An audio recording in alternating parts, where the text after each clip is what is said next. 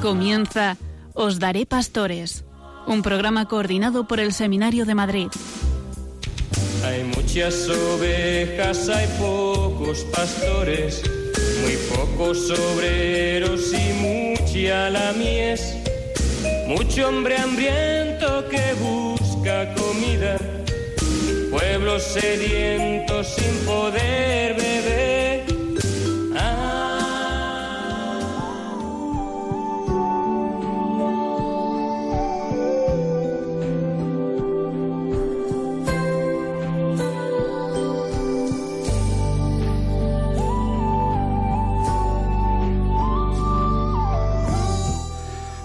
Buenas noches, queridos amigos y amigas de Radio María. Empezamos, como cada jueves, Os Daré Pastores, un programa coordinado por el Seminario Conciliar de Madrid. Hoy estamos llevando este programa dos seminaristas de cuarto curso, Ramón Expósito y yo mismo, Pepe Oroz.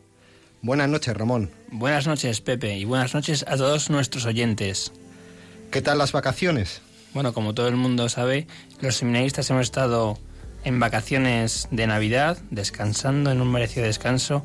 Bueno, yo la verdad es que lo he pasado muy bien, he estado en casa con mi familia, con mis hermanos, con mi sobrina que la he podido ver un poco más tiempo estos días y también he aprovechado para ir a Barcelona con amigos seminaristas y ha sido una experiencia fabulosa. ¿Tú qué tal, Pepe? Pues muy bien, yo sobre todo descansando, el ritmo del seminario del primer cuatrimestre es intenso aprovechando para descansar, luego aprovechando también para estar con, la familia, en especial con, mis padres que son mayores, y tratando de acoger el nacimiento del niño Jesús que tiene que nacer todos los años en, nuestro corazón. Básicamente esto. Bueno, y, y ya sin más preámbulos, pues vamos a comenzar con la presentación del programa. Hoy tenemos un invitado muy especial. Está con nosotros el rector del seminario y recientemente nombrado obispo auxiliar de Madrid. Buenas noches, Jesús Vidal. Buenas noches. Bueno, Jesús Vidal ha sido, como decíamos, fue nombrado por el Papa Francisco obispo auxiliar de Madrid. Junto a él también han sido nombrados los sacerdotes de Madrid Santos Montoya y José Cobo. Nosotros especialmente estamos agradecidos porque el rector ha venido aquí a compartir con nosotros el programa. Pero antes de todo, nos ponemos en manos del Señor con una oración.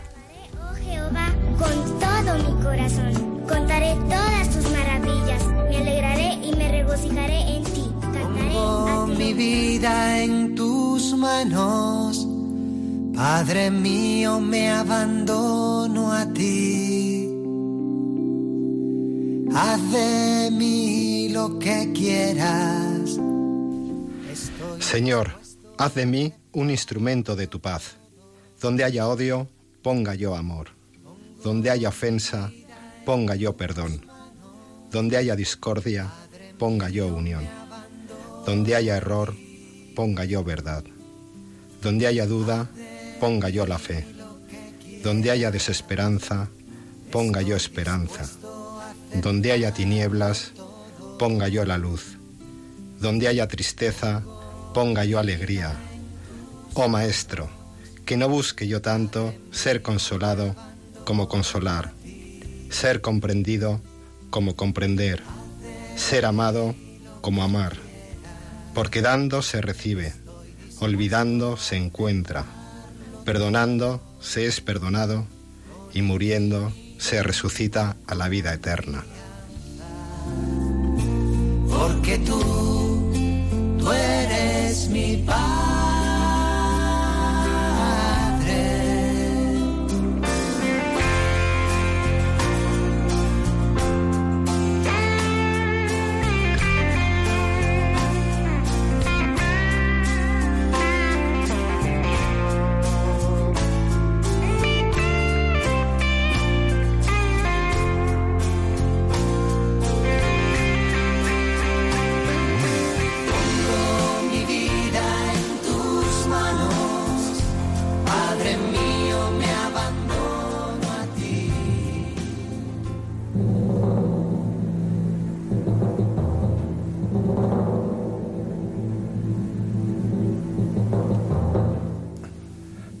Bueno, Jesús, bienvenido aquí a Radio María. Creo que estudiaste económicas antes de entrar en el seminario, fuiste ordenado sacerdote en el año 2004, por lo tanto llevas tres años de sacerdote. Trece, trece. Trece años de sacerdote. ¿Y cuál ha sido tu trayectoria sacerdotal? Mi trayectoria sacerdotal ha estado marcada sobre todo por el trabajo con los laicos, con el acompañamiento. Primero estuve unos meses como sacerdote en una parroquia, la parroquia de Nuestra Señora del Rosario de Fátima, que fue en la que pues estaba en la etapa pastoral, la última etapa del seminario. Después, ya muy pronto, me enviaron al Consejo Diocesano de Acción Católica y allí eh, pues he estado diez años, primero como viceconciliario y luego como conciliario. Y luego en ese tiempo he ido compaginando también otras tareas en torno a los laicos. Por ejemplo, trabajé en otra asociación que es Manos Unidas, como conciliario diocesano y como viceconciliario nacional. Y, y después en la delegación de pastoral juvenil de la diócesis de Madrid. También estuve mucho tiempo, el tiempo de acción católica fue muy bonito, era rector del Oratorio del Niño del Remedio, que es un oratorio que está en el centro de Madrid, donde se vive con mucha intensidad la devoción popular, una devoción muy, muy sencilla de, gente que se acerca a pedir allí al Señor por sus necesidades y las, de sus hijos, las de su familia y luego en esta etapa final ya rector del seminario. Así que bueno, ha sido 13 años pues muy intensos en los que pues he ido también conociendo diversas facetas de la vida de la Iglesia. Y en estos 13 años, ya a nivel personal, ¿qué ha supuesto para ti ser sacerdote? Pues ha sido pues algo maravilloso, ha sido algo maravilloso, desde luego algo que yo no esperaba nunca que hubiera sido em, algo así. Yo creo que cuando el Señor me llamó no podía intuir lo que él estaba preparando para mí. Algún rasgo que yo diría de este tiempo, bueno, es que diría muchísimos, ¿no? Pero la grandeza de la vida sacramental, celebrar la Eucaristía, la reconciliación, el anuncio de la palabra y sobre todo tantos encuentros, tantos encuentros, tanta gente que en estos distintos sitios he, he podido acompañar en el seguimiento de Jesucristo, ¿no? Ha sido, pues yo creo que pues una verdadera gracia, una verdadera gracia. ¿Y cambiaría ser sacerdote por otra cosa? Ahora mismo no, no lo cambiaría absolutamente por nada. No me arrepiento nada de haber respondido que sí al Señor. ¿Cómo acoges esta nueva llamada, como nos dijiste, una llamada dentro de la llamada? La acojo como acogí la primera, como acogí aquella en la que el Señor me llamó un día a ser sacerdote, que es con, estupor, con sobrecogimiento y con muchísima confianza. Es verdad que es algo que yo no, no esperaba, que desde luego no había buscado ni, ni querido, como creo que ninguno de nosotros sacerdotes quiere, pero al mismo tiempo con la alegría de que sé que el Señor pone su mirada en mí para algo que Él quiere y sobre todo para algo en lo que Él me quiere. Él me quiere ahí, ¿no? Igual que me ha amado en estos años de sacerdocio, sé que ahora Él me amará en estos años al servicio de su iglesia, ¿no? Tal vez a un, a un servicio más profundo, ¿no? Podría resonar en esta segunda llamada aquellas palabras de Jesús a Pedro, rema mar adentro, como que el Señor me pide entrar más. Una de las sensaciones que tuve en este sentido es el pensar, esto va en serio, va muy en serio. ¿Y cuál es el proceso que se sigue hasta ser nombrado obispo? El proceso por parte del que es nombrado obispo es ninguno. Es decir, que a uno le eligen y ya está. Uno se sorprende ¿no? cuando, cuando le, le dan la, la noticia.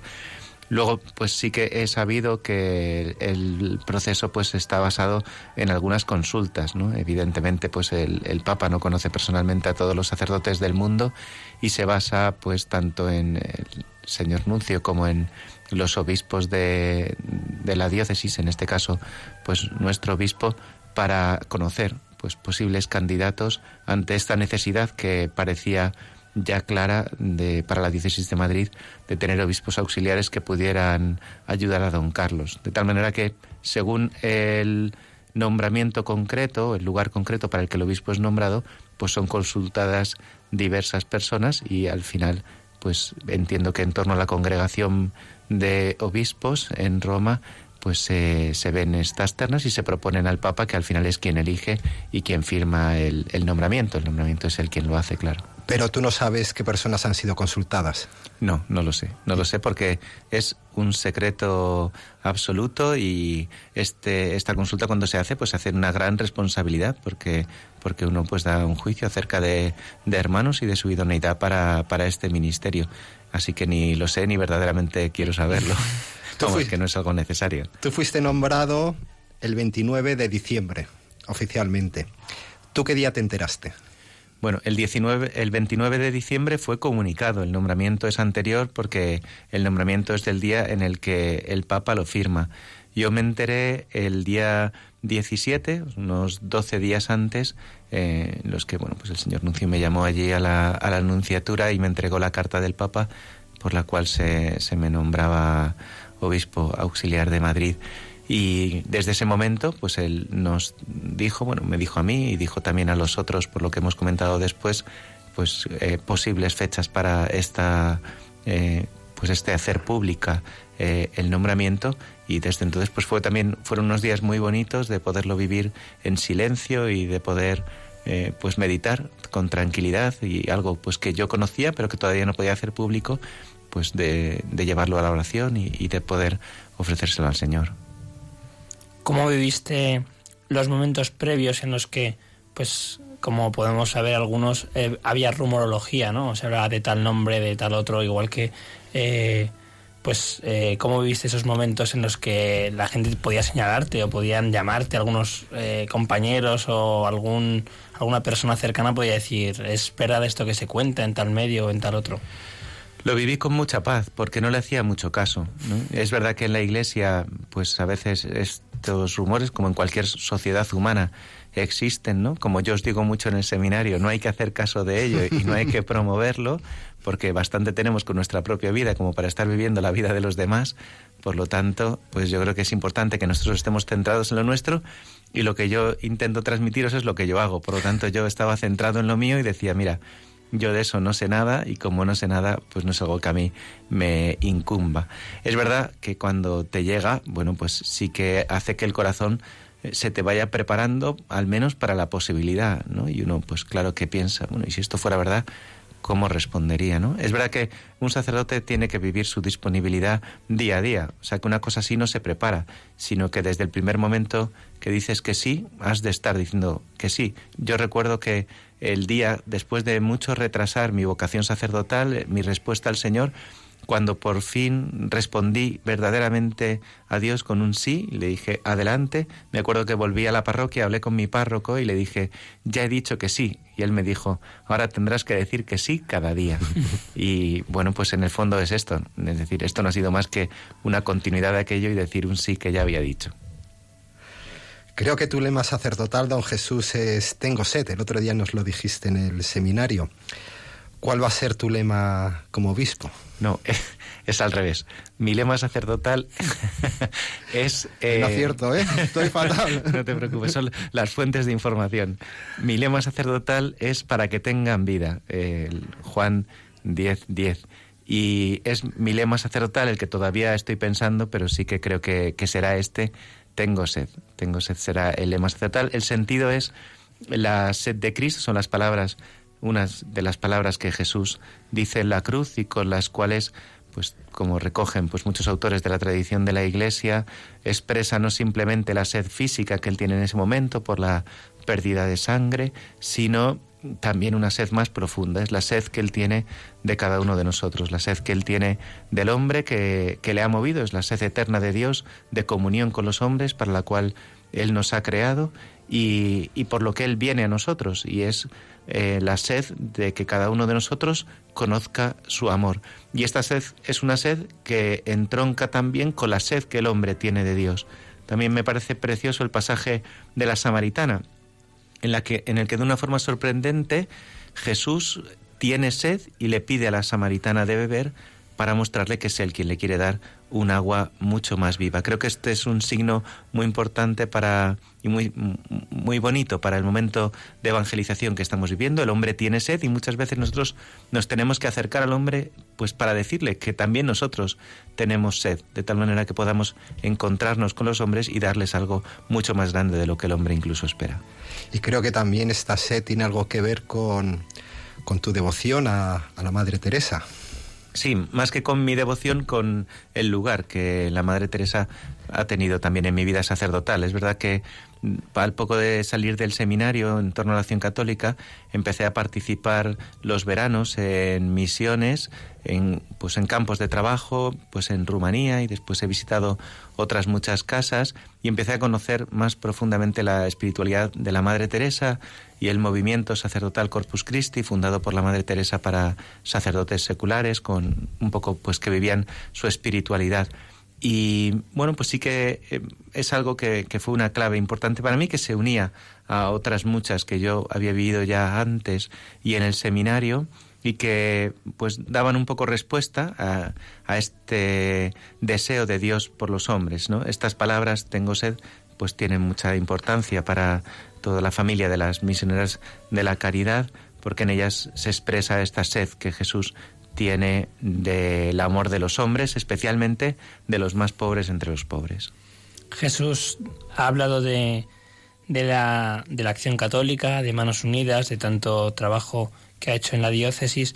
¿Cuáles son las ventajas y también quizá algún inconveniente de ser un cura de, de Madrid, ahora llamado a ser obispo auxiliar de Madrid? Yo creo que son sobre todo ventajas.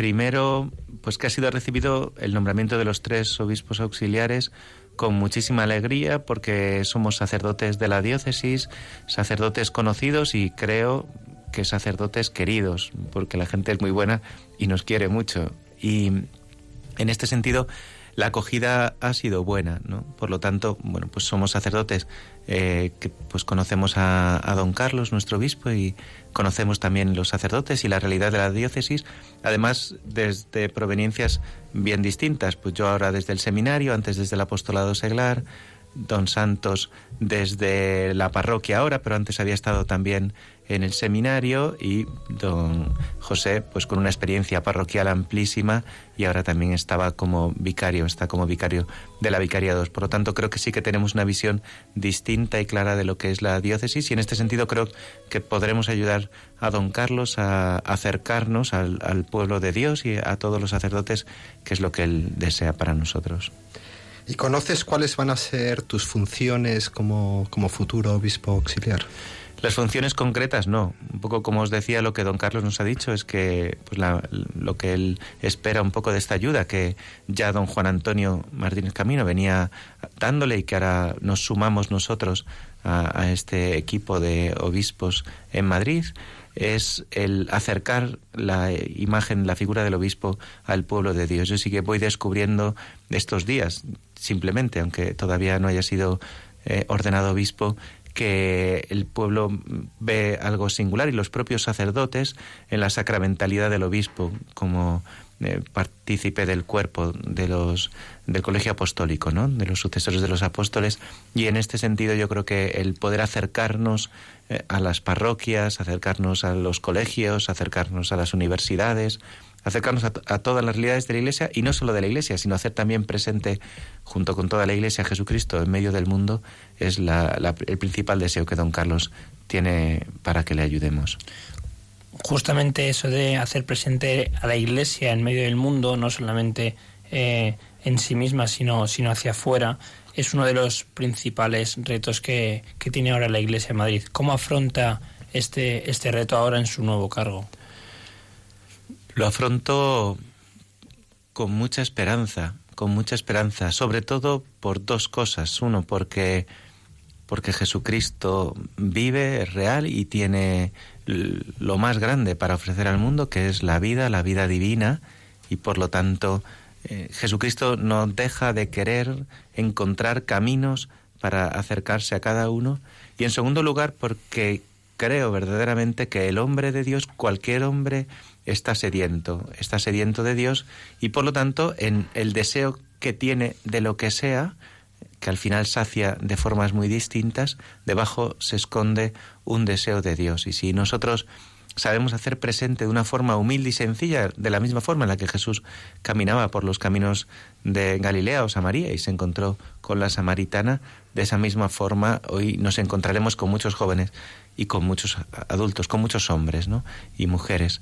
Creo que esa ha sido mi experiencia como sacerdote y entiendo que será mi experiencia como obispo. Estamos en un proceso de secularización. Hoy estábamos leyendo en el seminario con los compañeros algunas estadísticas que estaban en torno al 20% las personas practicantes. ¿Cómo ves tú la situación actual en la Iglesia de, de Madrid? La veo, como os decía antes, con mucha esperanza, con esperanza por la Iglesia, porque creo que la Iglesia eh, de Madrid, y la veo en, el seminario, la veo en vosotros, es una Iglesia viva, es una Iglesia que desea llevar a, Jesucristo en medio de los hombres, y la veo con esperanza porque el hombre es el mismo, es un hombre que está preparado para recibir el Evangelio. Hablamos mucho de secularización, pero bueno, pues cuando el Señor viene a este mundo, eh, también se encuentra un pueblo que, que no le acoge, ¿no? Un pueblo que se resiste, pero un pueblo también muy amplio que desea esa venida de Dios y que la espera, ¿no? Yo creo que las circunstancias no son distintas. El hombre no, ha cambiado a lo largo de, las distintas generaciones y por lo tanto eh, creo que la tierra de Madrid es una tierra que está esperando la semilla del Evangelio, semilla que no ha dejado de recibir a lo largo de pues los últimos años y a lo largo de toda la historia de la Iglesia en Madrid, que es una historia larga. ¿Qué claves puede haber para, en particular, para para el apostolado con los jóvenes, en, en, la delegación, en la pastoral vocacional, en este para también este nuevo sínodo que ha convocado el Papa, discernimiento, juventud, vocación. Una clave importante es esta palabra que decías que está en el título del sínodo para el que el Papa nos ha convocado, que es discernimiento. Creo que hoy estamos en un momento importante para discernir, para discernir eclesialmente y para mover al hombre a discernir, porque los jóvenes necesitan discernir acerca de su vida. Hoy la sociedad propone muchos caminos, pero caminos que ellos mismos reconocen que muchas veces no son caminos de plenitud. Hoy encontramos los jóvenes eh, deseos ardientes de vida y de vida plena, de vida plena en el matrimonio, porque un joven cuando, se cuando afronta el matrimonio no, quiere que el matrimonio se acabe, quiere que el matrimonio permanezca y está deseando que alguien le diga que esto puede ser así. El joven tiene un deseo grande de entregar su vida y la respuesta, la llamada del Señor a la vida consagrada, al sacerdocio, verdaderamente es una llamada a una plenitud que el mundo hoy sigue deseando, que a lo mejor es extraña, que a lo mejor muchos jóvenes piensan que no es posible, pero sí lo es, y vosotros sois testigos de ello. Por lo tanto, creo que estamos en un momento fuerte de discernimiento, de discernimiento eclesial y de mover a los jóvenes a un discernimiento personal. ¿Cómo podemos mostrar también que es posible? Porque muchas veces cuando nos encontramos, el otro día lo hablábamos entre algunos, cuando nos encontramos con personas que no han conocido al Señor, la gran dificultad eh, para nosotros quizás es la desesperanza, o no, la respuesta que ellos nos dan es, eh, tú sí, pero nosotros no podemos. ¿Cómo podemos responder a esa, a esa, a esa o a ese obstáculo que, que nos ponen nuestros, nuestros amigos, familiares, conocidos.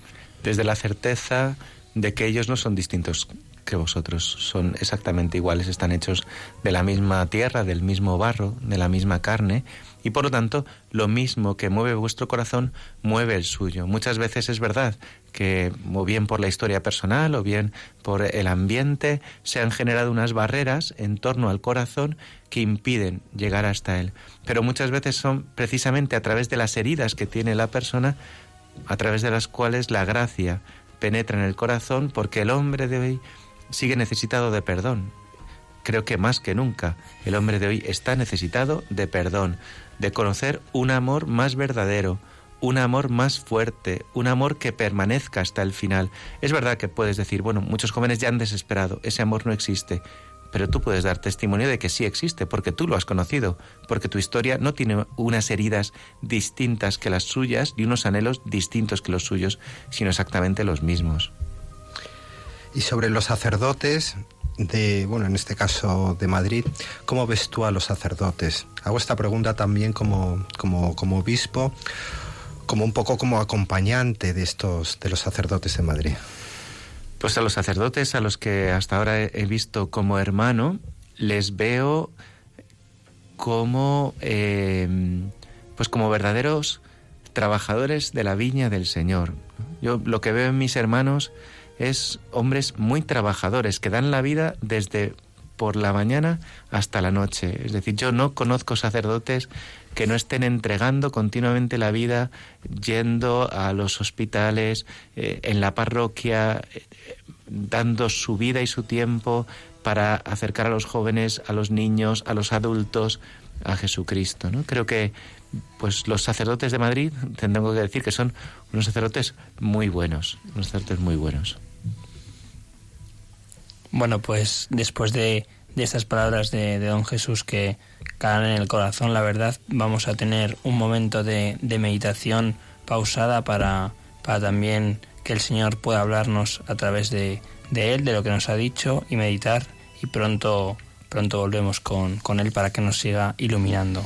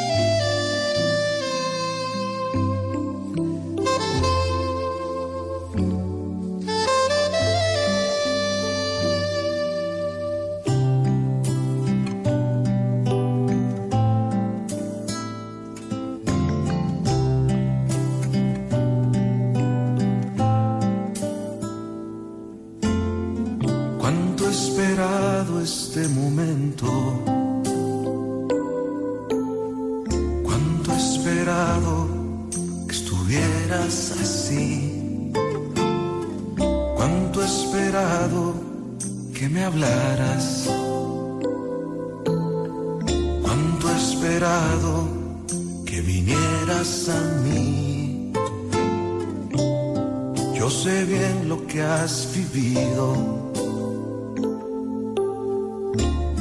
Sé también por qué has llorado. Yo sé bien lo que has sufrido. Pues de tu lado no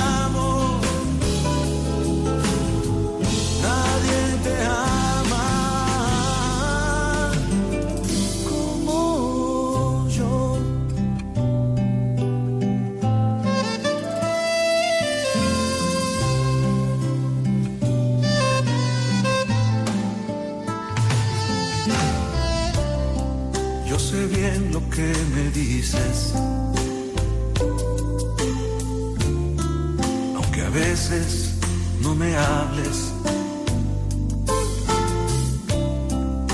Sé bien lo que en ti sientes,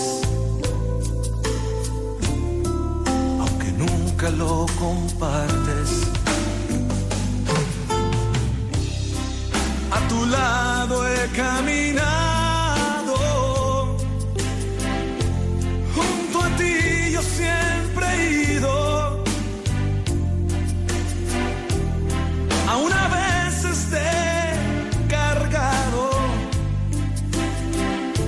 Sido tu mejor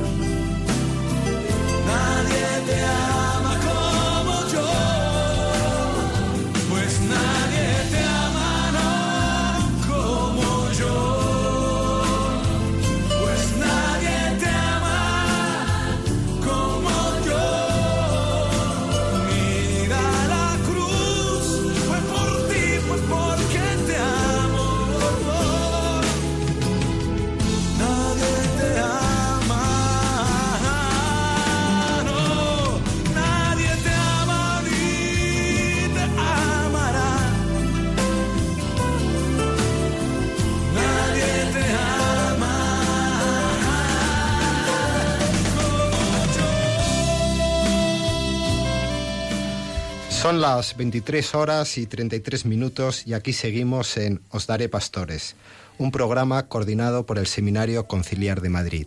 Y recordamos que hoy está de invitado don Jesús Vidal, obispo auxiliar electo del Madrid. Antes de continuar con Jesús, vamos a recordar el teléfono de Radio María, por si los oyentes quieren contactar con nosotros. El teléfono es el 91 00 594 19 91 005 94 19 Seguimos con don Jesús Vidal, rector del seminario y obispo auxiliar eh, electo, no emérito. Demasiado pronto. A mí me ha pasado lo mismo en la cena. Pues eh, estábamos hablando un poco también de, de anuncio a los hombres del Evangelio y le queríamos preguntar qué nuevos retos ve en la, en la nueva evangelización. Estamos en medio del plan diocesano de evangelización. eh, si hay, yo creo que hasta ahora forma parte del, del consejo eh, sacerdotal, ¿no? de, presbiteral de la, de la diócesis. ¿Cómo, ¿Cómo ve los nuevos retos? Para, ¿Qué nuevos retos tienen hoy, hoy día la Iglesia de Madrid? Por un lado, mantener viva la esperanza en el anuncio del Evangelio, es decir, que este proceso de secularización del que hablabais antes no pese en nosotros más que la alegría del Evangelio, es lo que el Papa Francisco ha insistido desde la Evangelii Gaudium y insiste continuamente, que no nos encerremos en una mirada intraeclesial que nos encierre dentro de unos muros. Don Carlos habla también mucho de los grupos estufa, donde pues nos metemos un poco hacia adentro y pues nos creamos submundos, pero que a veces en ellos vivimos amargados, ¿no? Entonces creo que un reto es mantener la esperanza y la esperanza nos lleva a mirar fuera, es decir, a, a salir al encuentro de los hombres allí donde están, simplemente no para llevar nada ni vender ningún mensaje, sino para dar testimonio de lo que nosotros hemos conocido, porque esto es suficiente para tocar el corazón del hombre. Y otro reto creo que también importante es el de fortalecer las comunidades cristianas, es decir, vivimos ya en una época que no es de cristiandad, creo que todos somos conscientes, y en las que los cristianos muchas veces vivimos muy solos, vivimos muy solos, y hoy muchas veces la participación dominical en la Eucaristía eh, cuando esta a veces es muy formal, no es suficiente para mantener la fe. Necesitamos encuentros personales, encuentros comunitarios en torno, por supuesto, y en primer lugar, a la Eucaristía del domingo, pero luego también eh, en otros ámbitos, ¿no? A partir de los cuales nosotros podamos vivir esa vida comunitaria y ese amor y que los hombres lo vean, vean que nos amamos como Cristo nos ha amado. ¿Qué papel puede tener el obispo en esta nueva evangelización, también en una diócesis como Madrid que es tan grande y que, y que pues un hombre o, en, o un equipo como, como el vuestro, pues, pues qué papel puede tener, ¿no? Donde parece que todo excede, todo es demasiado grande, todo de, demasiados, sacer, demasiados sacerdotes, quiero decir, muchos sacerdotes, mucha población. Pues viendo un poco el camino que ha hecho don Carlos durante estos años y pues los anteriores obispos, el el cardenal Rocco Varela, etcétera, veo que un valor importante es ser testigos de esperanza. Yo lo que he visto en ellos es siempre hombres de una profunda esperanza en el que, pues, desde una fe muy viva en Jesucristo, no han cejado en el, en el anuncio y en ir despertando en las comunidades cristianas y sosteniéndolas en este anuncio evangélico. Y en segundo lugar, la visibilidad del obispo como figura cabeza de la iglesia, en esta visibilidad de una iglesia que viene a traer vida, no muerte. Tenemos, creo, dos llamadas. Una llamada. Buenas noches. Hola, soy Juan Carlos de Ávila. Hola, buenas noches, Juan Carlos. Vamos a ver, quería hacerles una reflexión, por favor, que surgió el otro día en un grupo que tenemos que todos los días de la semana, un día a la semana nos reunimos para leer libro comentarlo. En la reunión surgió un tema, uno de los compañeros, que nos dejó un poco mm, reflexionando. Eh, decimos habitualmente que tenemos que escuchar a Dios qué tiene para nosotros, que tiene un plan para nosotros, que mm, nos pide algo y tenemos que escuchar. Y entonces alguien surgió y dijo, ¿y qué plan tenía Dios o tiene Dios para esos cientos de cristianos que los matan, que hacen matatas con ellos? ¿Qué plan? Ese era el plan. Y nos quedamos todos muy pensativos y quiero ponerles esta reflexión. Muchas gracias por su atención. Muchas gracias a usted, Juan Carlos.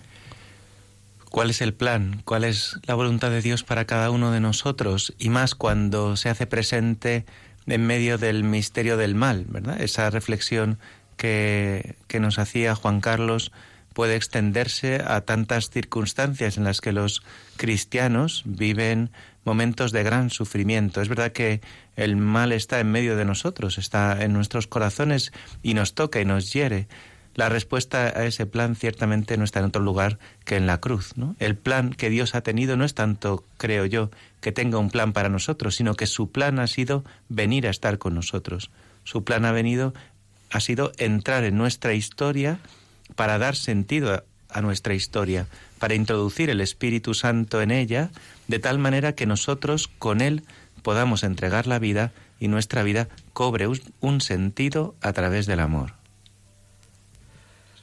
Jesús es además rector de nuestro seminario de Madrid, por eso, aunque nos hemos puesto el propósito de llamarte de usted, decir don Jesús, nos hemos hecho aquí un follón. O sea que a partir de ahora yo creo, Ramón, que mejor le llamamos Jesús directamente. Y como rector de nuestro seminario, ¿cuáles crees que son los aspectos fundamentales en la formación de los seminaristas?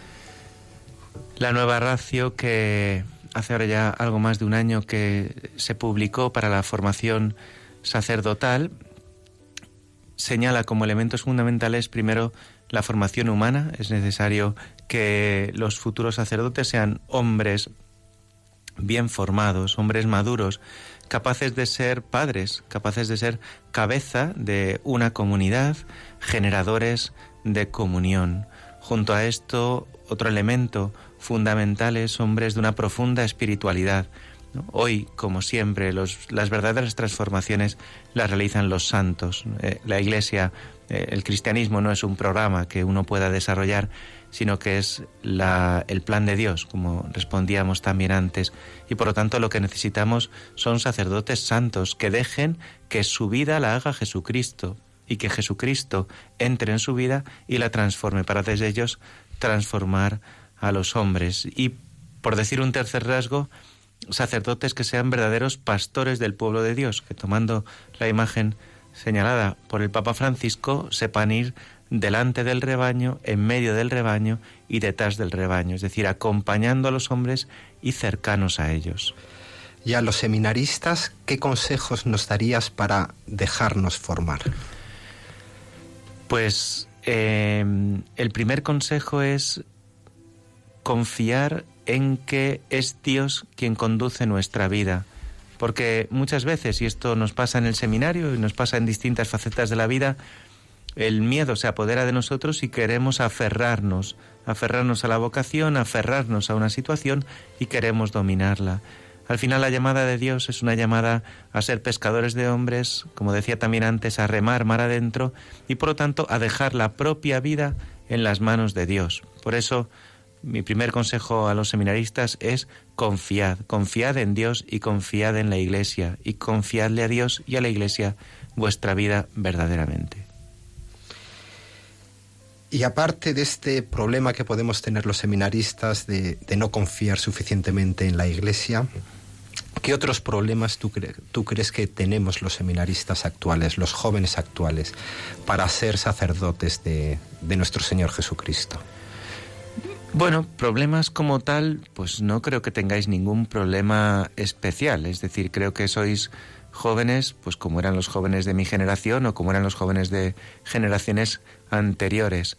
Rasgos singulares que nos podemos encontrar hoy. Bueno, es verdad que os vais a ser sacerdotes en un mundo en el que el sacerdote está más expuesto, está más expuesto y por lo tanto, si esto ha sido siempre así, creo que hoy es un reto singular entre los sacerdotes la fraternidad.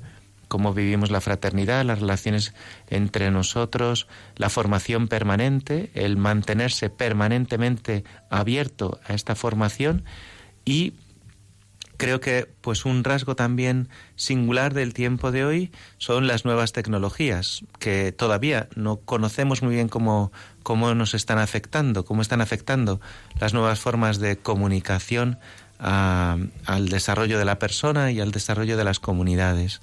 Por lo tanto, creo que no, no creo que tengáis ningún problema singular, sino más que pues los que han tenido los jóvenes de otras generaciones, pero desde luego también tenéis muchísimas potencialidades y muchísimas eh, cosas muy positivas. Yo veo en vosotros un deseo muy grande de entregar la vida y de vivir las cosas en verdad. Es decir, no os acostumbráis o no, no os vale cualquier cosa, no os acomodáis a cualquier cosa, sino que busquéis entregar verdaderamente la vida a Jesucristo, porque si no, no hubierais dejado vuestros estudios o vuestros trabajos.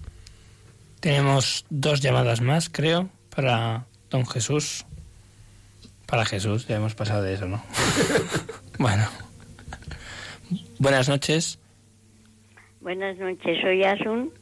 Eh, yo no soy ni monja, ni tengo hijos que sean seminaristas ni sacerdotes, pero tengo la suerte de tener dos primos sacerdotes y cuatro primas monjas.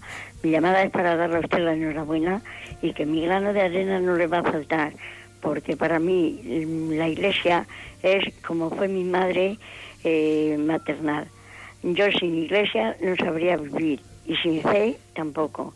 Lo único que sí le digo a usted es que mi grano de arena no le va a faltar para que Dios, con su bondad de Padre, nos dio a su niño pequeño para luego entregárnoslos con amor para la conversión de los pecadores. Yo también soy pecadora, yo también fallo, pero como madre y como abuela en este momento soy la madre más feliz y la abuela también. A usted le doy un abrazo y le deseo de corazón que todo su eh, todo su empeño de querer darnos a los demás lo que no- mm, yo necesito de ustedes y ustedes de mí, pues que Dios nos bendiga y nos dé a todos paz, amor y dignidad. Muchísimas gracias, Asum, y desde luego su grano de arena es fundamental, es como el óvulo de la viuda, parecía algo muy pequeño, pero el Señor dijo que había dado más que nadie, así que tantos granos de arena de tantas personas como usted, fieles durante tantos años a la Iglesia y que han luchado por transmitir la fe a sus hijos, a sus nietos y que siguen siendo tan importantes, como dice el Papa, para la transmisión de fe a las nuevas generaciones, es verdaderamente valioso. Muchísimas gracias. Tenemos otra llamada. Buenas noches. Sí, Hola. soy yo. Eres tú. Soy yo, ¿no? Eres tú. Sí. bueno, mira, me llamo Consuelo y llamo desde Valencia. Yo estoy escuchando el programa y todo lo que dice me parece muy bien, es estupendo. Pero yo creo que el mundo está en una vertiginosa hacia el pecado impresionante, que la iglesia no ha tomado conciencia de lo que está sucediendo. O sea, es muy bonito hablar de la, de la gente que va a la iglesia, y todos creen y todos se comportan, pero es que hay, la gente está perdidísima afuera. Yo me dedico a la evangelización y es impresionante cómo están todos perdidos, todos buscan, pero no hay quien les enseñe. Pero por, porque no se profundizan en el pecado, no profundizan en, en lo asqueroso que es el pecado, en la en, en la cosa tan tremenda que se ve, a, a flor de piel por las calles y por todas partes. No sé, yo estoy impresionadísima de ver que nadie toma conciencia de esto. Bueno, perdone Claro. si he molestado a alguien. ¿eh? No se preocupe, mire, es verdad que el pecado es doloroso, pero el pecado está fuera y el pecado está dentro. También el pecado está en nuestro corazón. Todos los días empezamos la Eucaristía diciendo que nosotros somos pecadores y que necesitamos el, el perdón de Dios. Y es verdad que los hombres están muy heridos, muy heridos por el pecado, pero precisamente para eso el Señor nos ha llamado, nos ha llamado para traer un mensaje de esperanza y un mensaje de perdón, porque Él vino para el perdón de los pecados y por lo tanto para dar a, los hombres que estaban rotos una esperanza de salvación. Muchas gracias. Buenas noches a nuestra querida oyente. Continuamos, Jesús. Has hablado de, la ratio. Eh, estás en el equipo de trabajo de la adaptación de la ratio en España, creo. Y cómo pueden, si nos puedes explicar un poco cómo van los trabajos y las dificultades de adaptar la ratio y también creo que la- las ventajas que tienen los seminarios en España del gran trabajo que han hecho antes de esta ratio. Sí, es verdad que ya en España existía un plan de formación para los seminarios que estaba muy tocado por la Pastores de Bobovis, la exhortación posinodal del Papa San Juan Pablo II para la formación de los sacerdotes y por lo tanto el trabajo está siendo pues a partir de la nueva propuesta que, que la Iglesia nos hace y que no es más que la culminación de, de este tiempo de formación basado en, en este documento al que hacía referencia, pues verdaderamente está siendo una reflexión muy rica para poder responder hoy a las necesidades de la Iglesia, a, los retos de los nuevos sacerdotes, un poco a lo que ya hacía referencia antes, y, está siendo un momento rico y, no, no difícil, sino ve- verdaderamente valioso. Hace dos o tres meses, en octubre, tuvimos un encuentro aquí en España con Monseñor Patrón Won, Jorge Patrón Won, el secretario de la Sagrada Congregación para el clero en la relación de los seminarios y fue un encuentro muy vivo, muy vivo y muy valioso en el que creo que hoy se puede decir que hay una gran comunión entre los distintos seminarios de España y por lo tanto yo veo pues rasgos muy positivos para, para la formación sacerdotal en los próximos años en España. Jesús, a lo mejor hay alguna persona que siente un deseo de ser sacerdote. ¿Cuáles son los signos que tú crees que una persona puede percibir de una llamada a la vocación, en este caso sacerdotal, o a una vocación a la vida religiosa?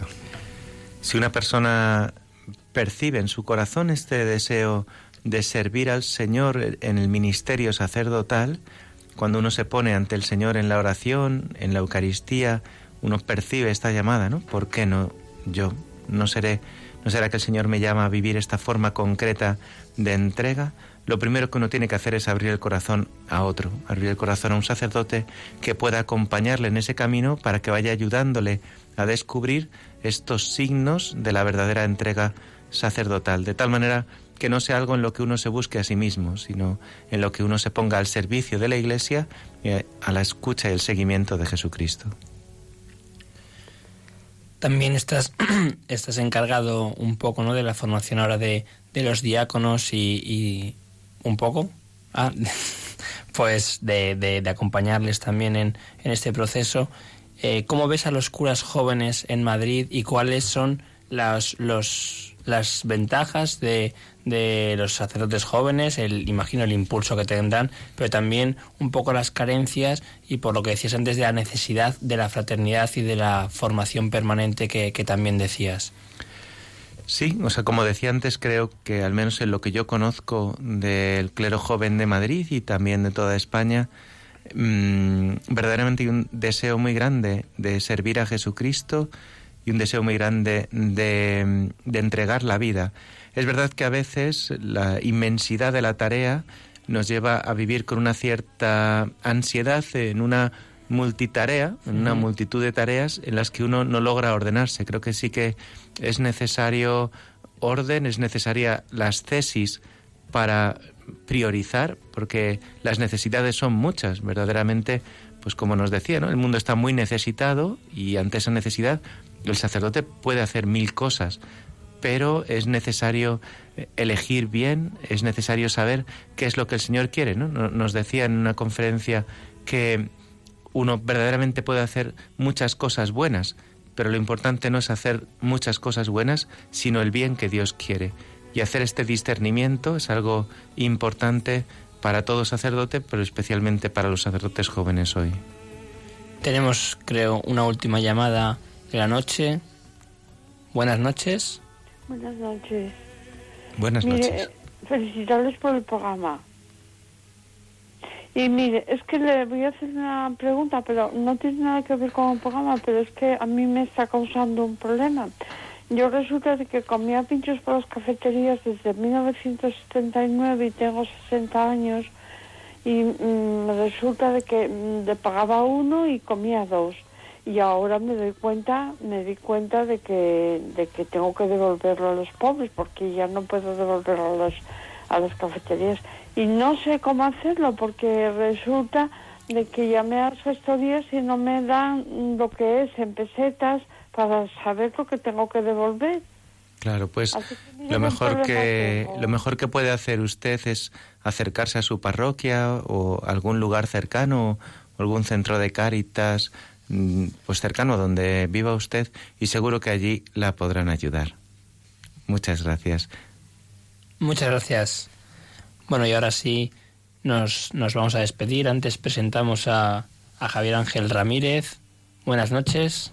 Hola, buenas noches. Pues nada, ya, ya dentro de unos minutos es viernes. Y, y el viernes ya se sabe, Diálogos con la Ciencia, el programa para ti, que sabes que la verdad existe y la buscas. Y como dice las Sagradas Escrituras, buscad y encontraréis. O sea que en eso estamos. Y hoy vamos a hablar de ética en el ejercicio profesional, que ya hemos hablado otras veces, pero le vamos a dar un giro diferente y creo que les va a gustar. Aparte tendremos las secciones habituales, eh, las efemérides, tendremos a los niños, que espero que, que haya tiempo para que puedan entrar y, y, bueno, les prometemos un programa muy variado, así que no busquen en el dial que no encontrarán un programa más variado que este. Muchas gracias por este tiempo que nos habéis dejado para presentarlo. Qué curioso esto de la ética. Justo ayer mi hermana tuvo un examen de ética, estudia medicina y tenían un examen de ética. Me alegré mucho que tuviesen ese examen, le salió muy bien, así que muy contento. Pues son las 23 horas y casi 55 minutos y tenemos que acabar el programa. Muchísimas gracias, Jesús Vidal, obispo auxiliar electo de Madrid, por tu presencia. Muchas gracias a vosotros y a todos los oyentes de Radio María. Pues ahora acabamos con una oración de la salve.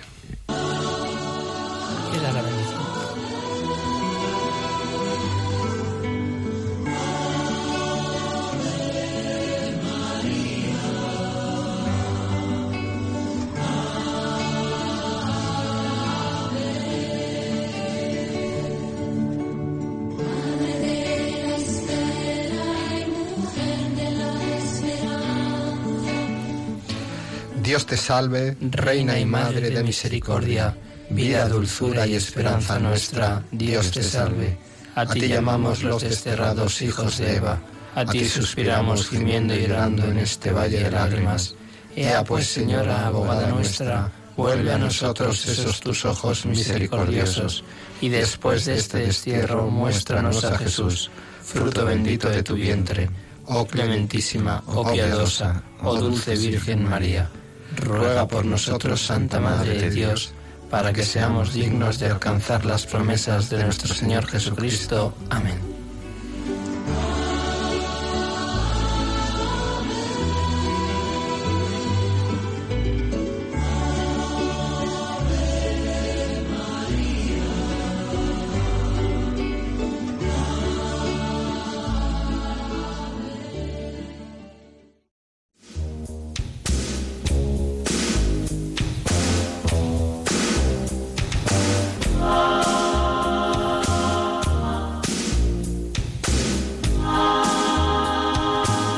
Así concluye Os Daré Pastores, un programa coordinado por el Seminario de Madrid. Hay muchas ovejas, hay pocos pastores, muy pocos obreros y mucha la mies. Mucho hombre hambriento que busca comida, pueblos sedientos sin poder